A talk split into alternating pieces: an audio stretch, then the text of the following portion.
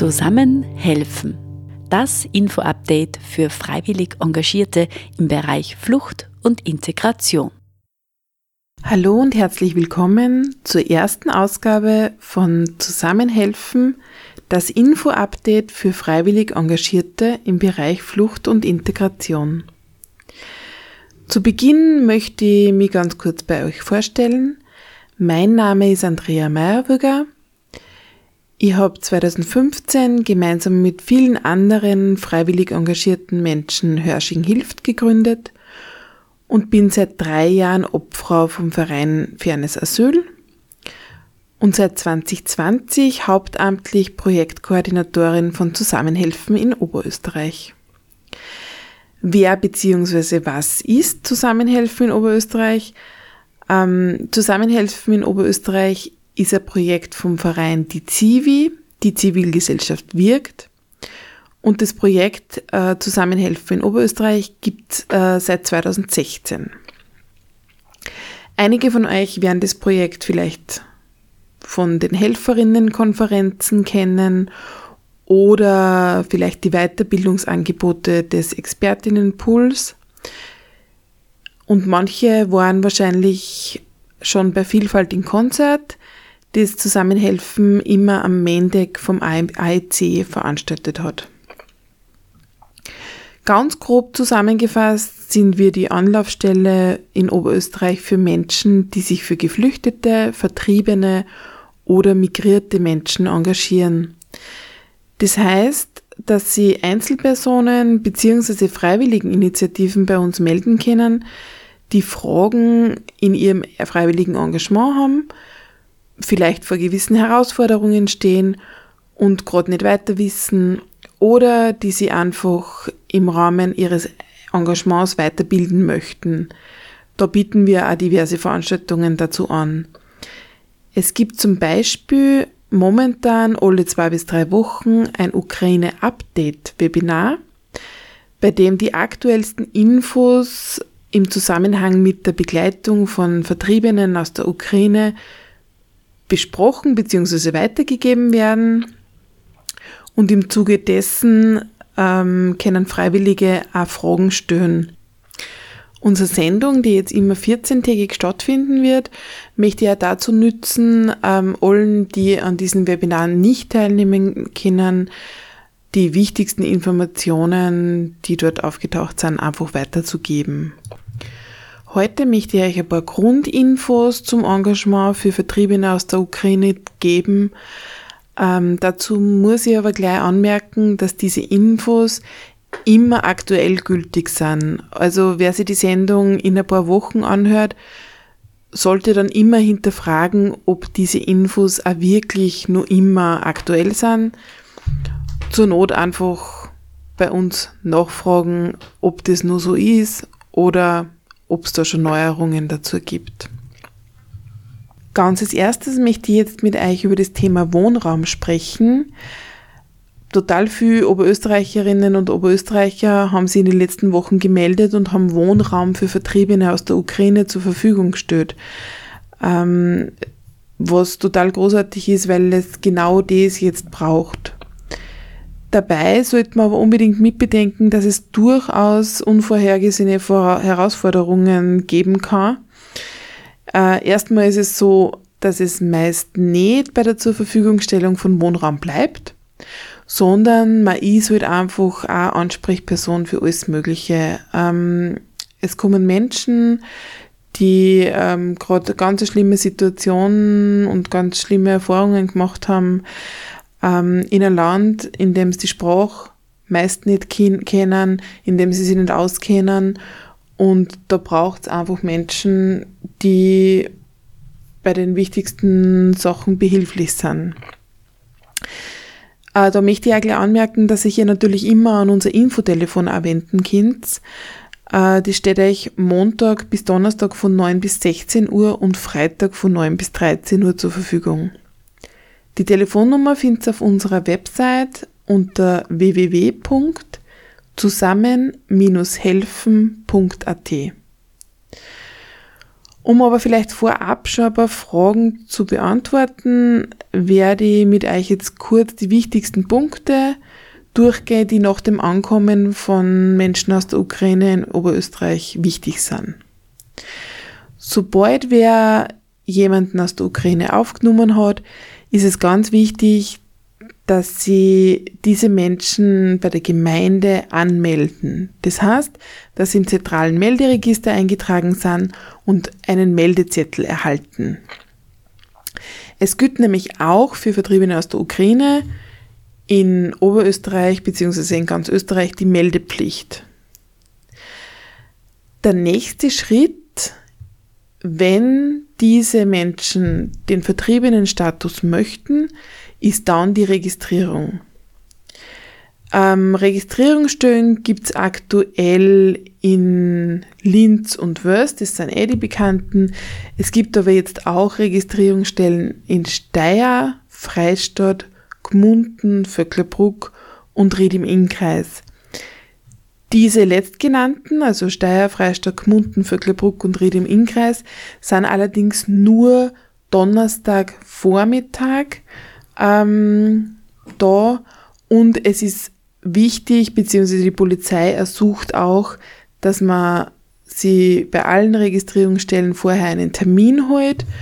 Und da gibt's eine Hotline von der Polizei, die, die sage ich jetzt einfach, ihr findet es zwar auch auf unserer Website, aber das ist die 059 133 40 40 40. Genau, dort einfach anrufen, einen Termin holen und dann zur jeweiligen Registrierungsstelle gehen. Wichtig ist jetzt auch noch, was muss ich mitnehmen zur Registrierungsstelle, was brauche ich.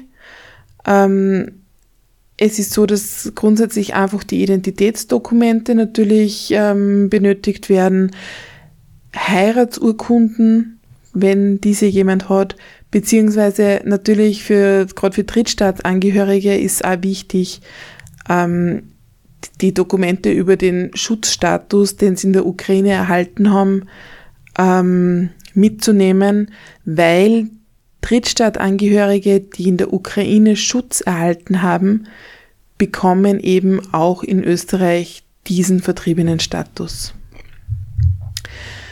Nach der Registrierung wird diese Vertriebenenkarte, also diese blaue Karte ausgestellt ähm, und diese wird von der Staatsdruckerei gedruckt und wird dann eben an die aktuelle Meldeadresse geschickt.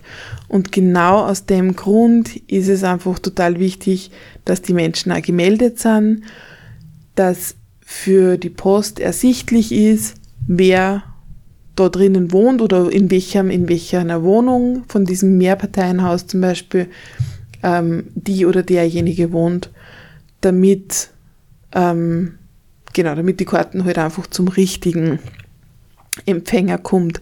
Die Karten werden übrigens mit RSB-Brief zugestellt. Nach der Registrierung gibt es dann die Möglichkeit, die Grundversorgung zu beantragen. Die Grundversorgung setzt sich zusammen aus dem Verpflegungsgeld und ähm, dem Geld für die QuartiersgeberInnen. Da ist es so, das Verpflegungsgeld ist pro Erwachsenen sind es 215 Euro im Monat und pro Kind 100 Euro im Monat. Für schulpflichtige Kinder gibt's auch noch 200 Euro Schulgeld pro Jahr. Äh, das Geld für die QuartiersgeberInnen, ähm, das kommt darauf an, welchen Vertrag man mit den Menschen aus der Ukraine abschließt. Das heißt, entweder ein Bitleihvertrag, ähm, oder einen Mietvertrag. Beim Bitleihvertrag ist es so, den kann ich jederzeit wieder auflösen ähm, und bin nicht ans Mietrecht gebunden. Ähm, da bekomme ich allerdings nur die Betriebskosten zurück. Wenn ich einen Mietvertrag abschließe, bin ich ans Mietrecht gebunden, der ist somit nicht jederzeit wieder auflösbar. Ähm, ich kann aber zum Beispiel für eine Familie bis zu 300 Euro Miete verlangen und für eine Einzelperson bis zu 150 Euro Miete. Die Grundversorgung kann bei der Volkshilfe oder bei der Caritas beantragt werden, je nachdem, wer in dem Bezirk dann dafür zuständig ist. Ähm, auch diese Infos findet ihr auf unserer Website. In dem Zusammenhang möchte ich auch gleich darauf hinweisen, dass es die Möglichkeit gibt, eben bei der Caritas oder bei der Volkshilfe, je nachdem, wo man den Antrag stellt, um ein Überbrückungsgeld anzusuchen. Das heißt, äh, es ist aktuell gerade so, dass die Grundversorgungsstelle sehr viele Anträge zu bearbeiten hat und deswegen dauert es einfach seine Zeit, bis der Antrag bearbeitet ist und bis es zur ersten Auszahlung der Grundversorgung kommt. Und dieses Überbrückungsgeld ist einfach dafür da, dass zumindest die Verpflegungskosten in der Zeit äh, schon abgedeckt sind. Ähm, genau, das kann man dann bei der Antragstellung auch gleich dazu sagen, dass man eben dieses Überbrückungsgeld braucht. Ja, und wenn äh, dieser Antrag dann bearbeitet ist, dann kommt von der Grundversorgungsstelle Oberösterreich ein Bescheid und mit diesem Bescheid kommt auch ein E-Card-Ersatzbeleg, wo dann auch die Versicherungsnummer draufsteht, die man bekommt. Und mit diesem E-Card-Ersatzbeleg kann man dann auch zum Arzt gehen und eben ähm, alle Leistungen aus der Krankenversicherung beanspruchen. Äh, es gibt für Vertriebene aus der Ukraine keine E-Card, sondern eben nur diesen Ersatzbeleg, macht aber im Endeffekt jetzt, außer dass es anders ausschaut, keinen Unterschied. Ähm, es ist so, dass in Österreich Vertriebene aus der Ukraine ab dem ersten Tag äh, die Möglichkeit haben, Leistungen aus der Krankenversicherung zu beanspruchen. Solange ich keinen E-Card-Ersatzbeleg habe, reicht es, wenn ich im Krankenhaus oder beim Arzt ähm, meinen ukrainischen Pass vorweise. Dieser wird dann kopiert und mit dem kann dann der Arzt oder die Ärztin einfach mit der Krankenkasse abrechnen. Das heißt, die Gesundheitsversorgung ist ab dem Tag des Ankommens für Menschen aus der Ukraine in Österreich gesichert. Und jetzt komme ich nur mal zur blauen Karte. Wenn die blaue Karte dann zugestellt wurde, dann gibt es für Firmen, Unternehmen die Möglichkeit, äh, diese Menschen aus der Ukraine auch einzustellen. Die Firma muss dann beim AMS eine Beschäftigungsbewilligung beantragen. Das ist anders wie bei AsylwerberInnen, wo ein Ersatzkräfteverfahren durchgeführt werden muss. Ähm, bei UkrainerInnen ist es so, dass ähm, das von Amts wegen erteilt wird. Das heißt, es geht relativ schnell, weil es eben genau dieses Ersatzkräfteverfahren nicht braucht.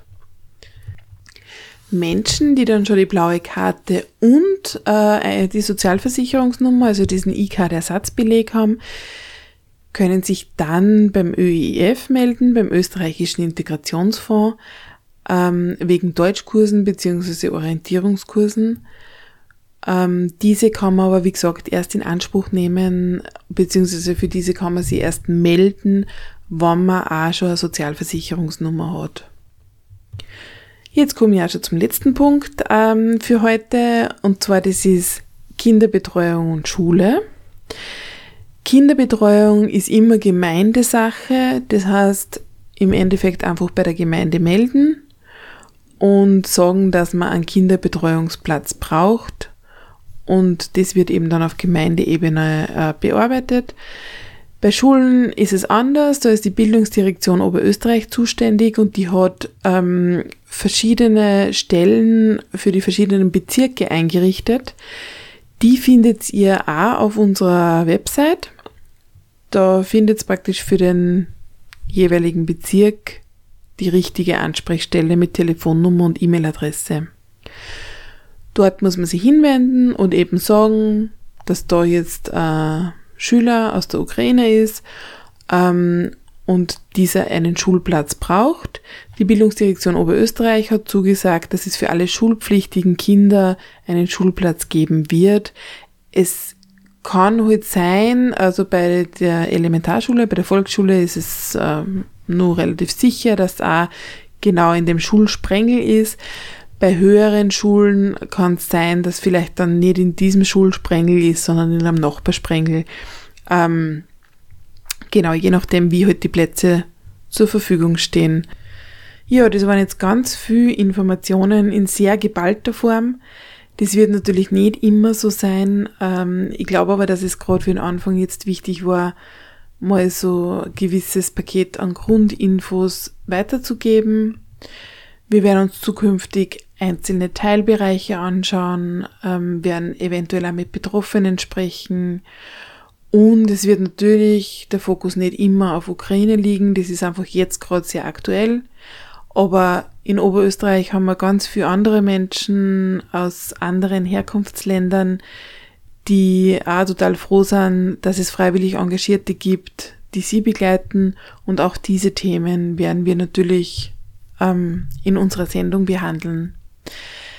Äh, ich freue mich äh, schon auf in zwei Wochen, wenn wir uns wieder hören und wünsche euch bis dahin eine schöne Zeit.